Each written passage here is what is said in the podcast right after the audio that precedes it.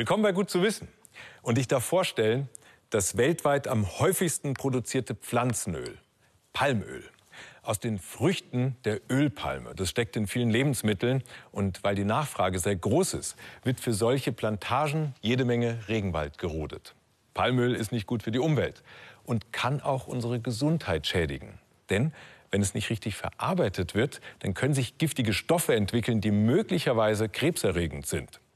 Dummerweise sieht man das den Produkten nicht an. Und Grenzwerte gibt es nicht. Stefan, Simone, Sarah und Sebastian Goldbach aus Garching. An freien Tagen wie diesen lassen sie sich Zeit fürs Frühstück. Was magst du drauf? Butter, Marmelade? Die Eltern stellen viele gesunde Lebensmittel auf den Tisch.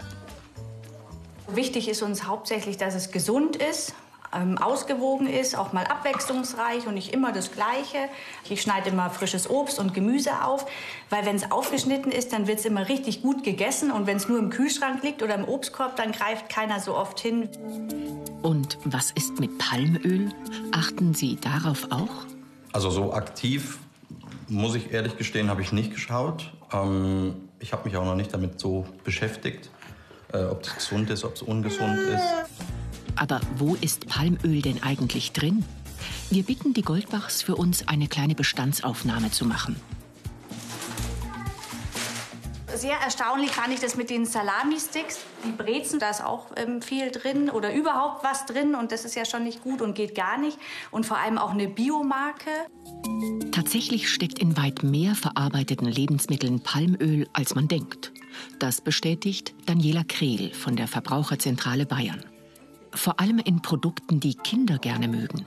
Krehl und ihr Team haben deshalb Hersteller befragt, warum sie ausgerechnet dieses Öl verwenden. Einmal ist es geschmacksneutral, dann ist es natürlich in der Produktion sehr günstig und es hat die besondere Eigenschaft, dass es bei Raumtemperatur cremig ist, also nicht flüssig wie die üblichen Pflanzenöle. Und das macht für die Hersteller das Palmöl als sehr interessantes Öl aus. Doch zu viel Palmöl ist bedenklich. Experten der Europäischen Lebensmittelbehörde EFSA warnen vor möglichen gesundheitlichen Folgen von 3-MCPD, einem Stoff, der unter anderem bei der Herstellung von Palmöl entstehen kann.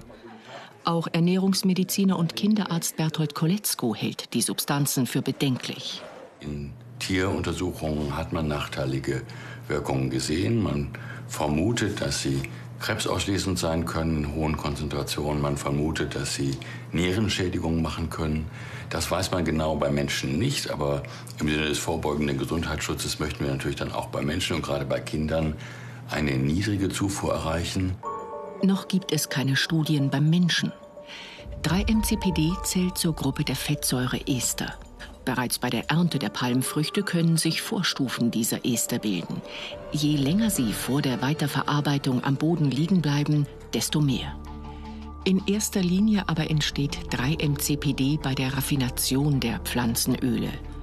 Während der sogenannten Desodorierung werden den Ölen unangenehme Geruchs- und Geschmacksstoffe entzogen. Unter den sehr hohen Temperaturen spalten sich die Fettmoleküle auf. So entsteht unter anderem 3-MCPD. Am Max-Rubner-Institut hat Lebensmittelchemiker Bertrand Matthäus einen Werkzeugkasten entwickelt. Damit unterstützt er die Industrie, die Fettschadstoffe zu reduzieren. Bei einem anderen gefährlichen Ester gelang das über eine niedrigere Temperatur. Wenn man diese Temperatur statt bei 270 Grad vielleicht bei 250 oder möglichst noch niedriger durchführt, dann ähm, bildet, bilden sich auch deutlich weniger Ester in den Ölen. Der Haken beim 3-MCPD, es bildet sich schon bei 180 Grad.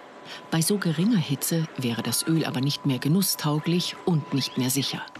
Doch auch niedrigere 3-MCPD-Werte sind möglich, nur es kostet.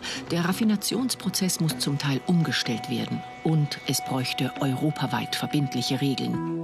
Doch die gibt es bislang nicht. Die EFSA empfiehlt lediglich eine sogenannte tolerierbare Aufnahmemenge pro Tag. Das große Problem ist, dass die tägliche tolerierbare Aufnahmemenge Körpergewicht abhängig ist. Das heißt, besonders Kinder mit ihrem geringen Körpergewicht sind schnell über diese Aufnahmemenge hinaus. An einem Rechenbeispiel zeigt sie uns, wie schnell etwa ein fünfjähriges Kind diese Aufnahmemenge überschreitet. Ein Knuspermüsli, zwischendurch ein paar Kekse, eine Backerbsensuppe und etwas Schokolade. Schon liegt es darüber. Wir zeigen die Rechnung Familie Goldbach. Ist das eine realistische Tagesmenge für einen Fünfjährigen? Ja, also das ist ja, das ist ja gar nicht viel eigentlich. Ne? Das sind vier Stück. Und drei Kekse, das schafft er locker, ja. Wahrscheinlich essen die Kinder sogar noch mehr, also ja. wieder auf den Bildern jetzt, ja. Also bei der Menge äh, ist man tatsächlich schon über dem Grenzwert. Ja. Wahnsinn. Hätte man nicht gedacht. Dazu kommt, dass auch beim Toasten, Frittieren oder scharf anbraten im Haushalt 3-MCPD entstehen kann. Wie sollen Familien wie die Goldbachs daher wissen, wie viel von dem schädlichen Stoff ihre Kinder zu sich nehmen? Verbraucherschützerin Daniela Krehl sieht die Politik in der Pflicht.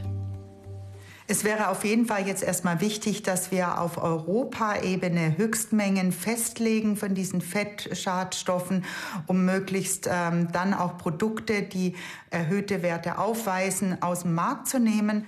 Eine gute Nachricht gibt es jedoch bereits. In Babymilch, wo auch Palmöl drin steckt, sind die 3-MCPD-Werte in den letzten Jahren erheblich gesunken. Immerhin. Es scheint also zu funktionieren, wenn der öffentliche Druck groß genug ist. Wie gut, dass wir jetzt in den kalten Monaten unser Zuhause so richtig kuschelig warm halten können. Wobei, rund ein Viertel der deutschen Haushalte heizt noch mit Öl was fürs Klima eine Katastrophe ist. Die Bundesregierung will deswegen ab 2026 Ölbrenner verbieten und im Gegenzug das Heizen mit erneuerbaren Energien fördern, zum Beispiel mit Holz. Aber ist das unbedingt umweltfreundlich? Martin Hollfelder ist Waldbesitzer in Eichach, nordwestlich von Augsburg.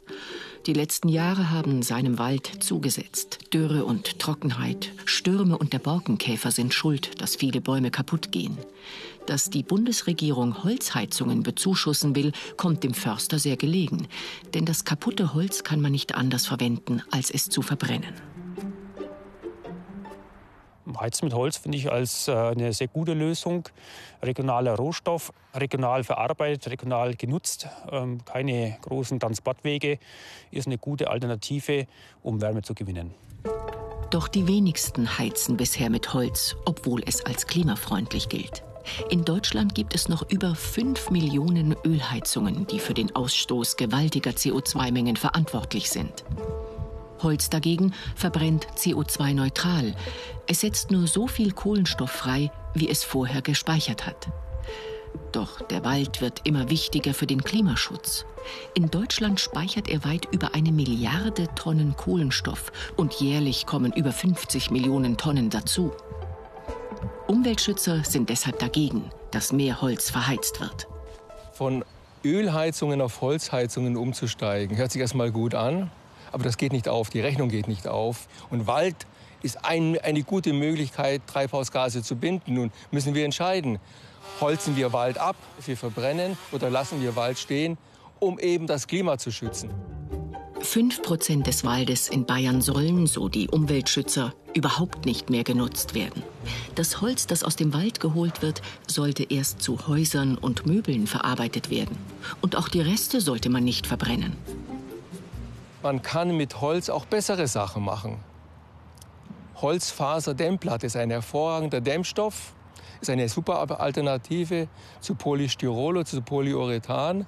Und das wird eben auch aus kleinspanigem Holz gemacht. Also man muss sich wirklich überlegen und abwägen, wo erreiche ich für den Klimaschutz mehr. Und wir sagen, wir erreichen mit Holz mehr, wenn wir es als Dämmstoff verwenden, als als Heizmaterial. Zerstören wir also den Wald und gefährden unsere Klimaschutzziele, wenn wir die Verbrennung von Holz fördern? Unsere Wälder. Sie leisten einen wertvollen Beitrag zum Klimaschutz, denn sie speichern Unmengen an CO2. Bäume klein zu sägen und zu verfeuern klingt deswegen erstmal nicht so schlau. Aber Förster und Forstwissenschaftler sagen, dass man den Wald nutzen muss, um das Klima zu schützen. Und je mehr, desto besser. Echt jetzt? Im bayerischen Staatswald fällt eine Fichte. Einer von rund 40 Millionen Bäumen, die jedes Jahr in Bayern abgeholzt werden.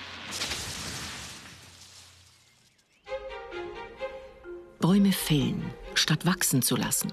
Ist das gut fürs Klima?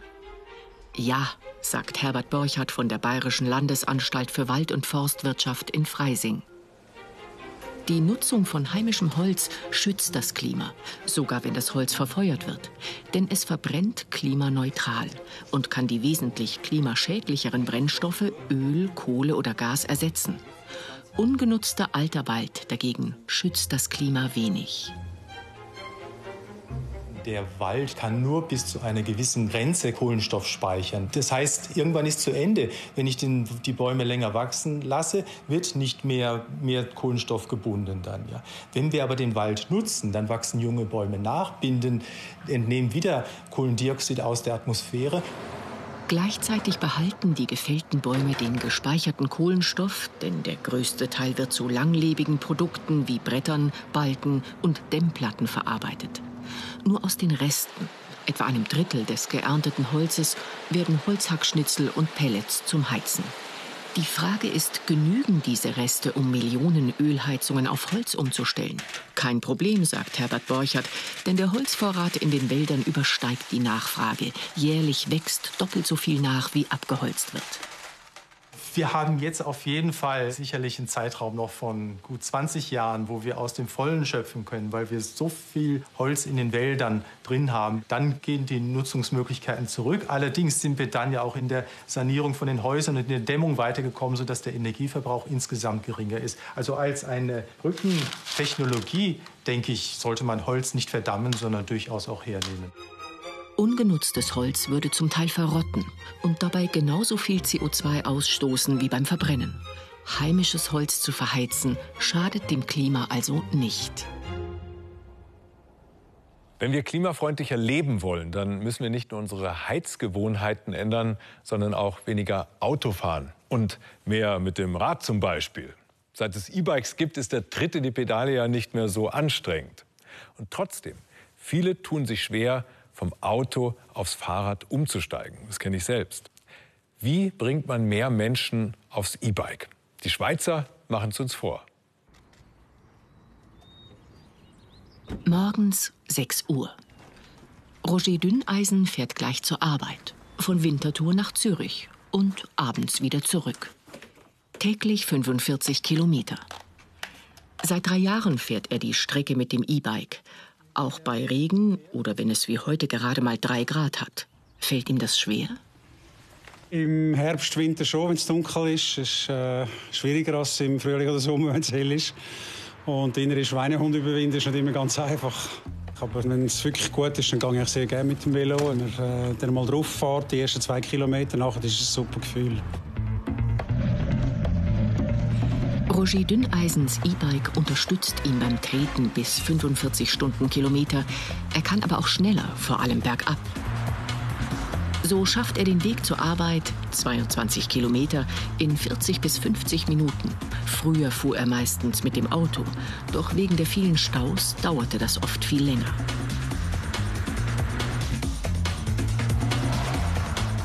Aufs Rad stieg er aber trotzdem erst, als ihm in einem Forschungsprojekt ein E-Bike im Tausch gegen seinen Autoschlüssel angeboten wurde.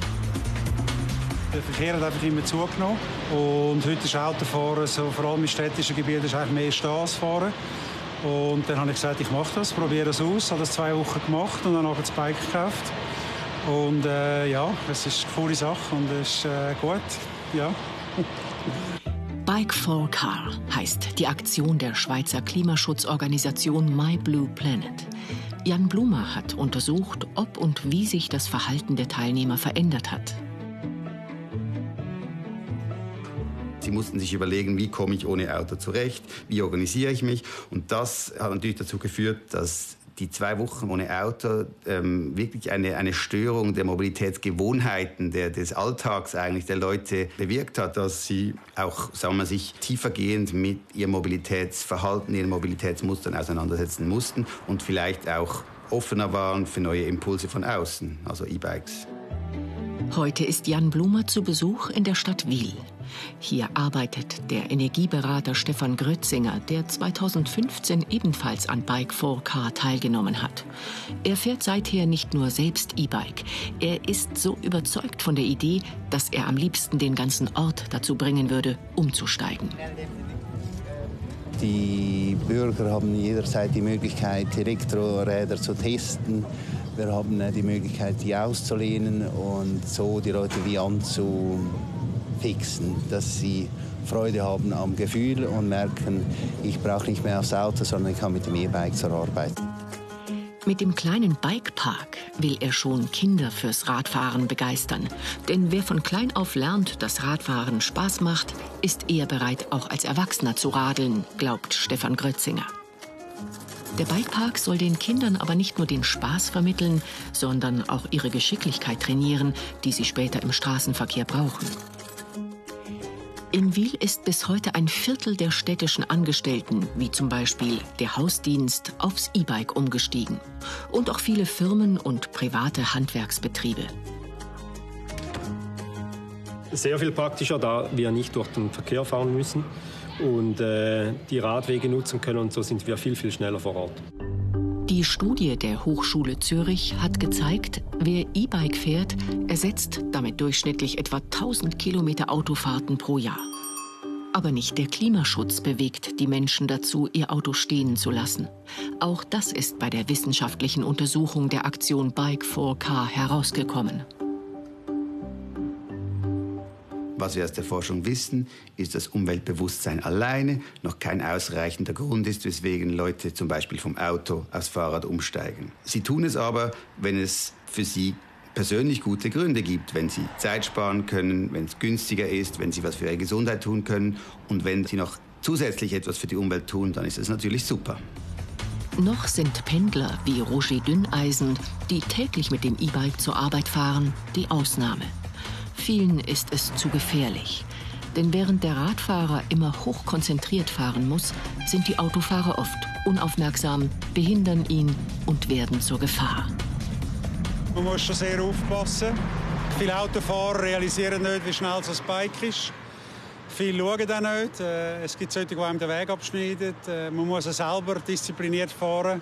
Und ich hatte schon Schulterfraktur, weil ich umgekehrt bin, äh, nicht konzentriert war. Und, ja. Wenn mehr Menschen E-Bike fahren würden, könnte das dazu beitragen, dass sich der Verkehr besser auf sie einstellt. Doch auch so kann sich Roger Dünneisen nicht mehr vorstellen, aufs E-Bike zu verzichten. Man ist fit. Und es gibt, äh, es gibt einen guten, einen guten Geruf für den Tag eigentlich. Oder? Weil im Auto bist du auch angespannt, viel Verkehr. Äh, auf dem Velo ist es auch, aber es ist anders, man ist an der Luft. Und man hat eigentlich Energie für den ganzen Tag. Und das Schönste ist, man schläft sehr gut am Abend, oder? Wenn, man, wenn man das macht, regelmäßig. Vom Auto aufs E-Bike umzusteigen, ist also nicht nur für das Klima gut.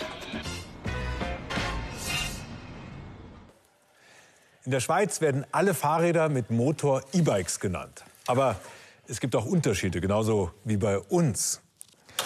Bei dem flotten Rad von Roger Dünneisen und auch bei meinem hier gibt es Motorunterstützung bis 45 km/h.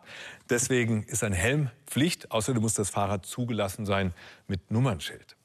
Bei uns in Deutschland sind ja eher diese langsameren E-Bikes, die sogenannten Pedelecs, beliebt. Wenn man hier schneller als 25 km/h fährt, dann schaltet sich der Motor ab. Deswegen auch keine Helmpflicht und auch kein Nummernschild. Aber egal ob so oder so, es sind immer mehr E-Biker unterwegs. Und das stellt Verkehrsplaner vor eine echte Herausforderung. Seit einem halben Jahr hat Monika Popp ein Pedelec. Mit höchstens 25 Stundenkilometern radelt sie täglich aus einem Vorort in die Münchner Innenstadt und wieder zurück. Es ist für mich einfach die verlässlichste Art und Weise, in die Arbeit zu kommen. Wenn ich mit dem Auto fahren würde, würde ich jetzt hier drüben stehen, wüsste nicht genau, wann ich ankomme. Mit der S-Bahn ist es auch immer so eine Sache. Und mit dem Fahrrad weiß ich genau, wann ich losfahren muss und wann ich da bin. Und ich integriere gleichzeitig noch eine Menge Bewegung in meinen Alltag, was mir sonst sehr schwer fallen würde. Mit dem normalen Fahrrad war ihr die Strecke von 30 Kilometern täglich zu weit. Anders mit dem E-Bike.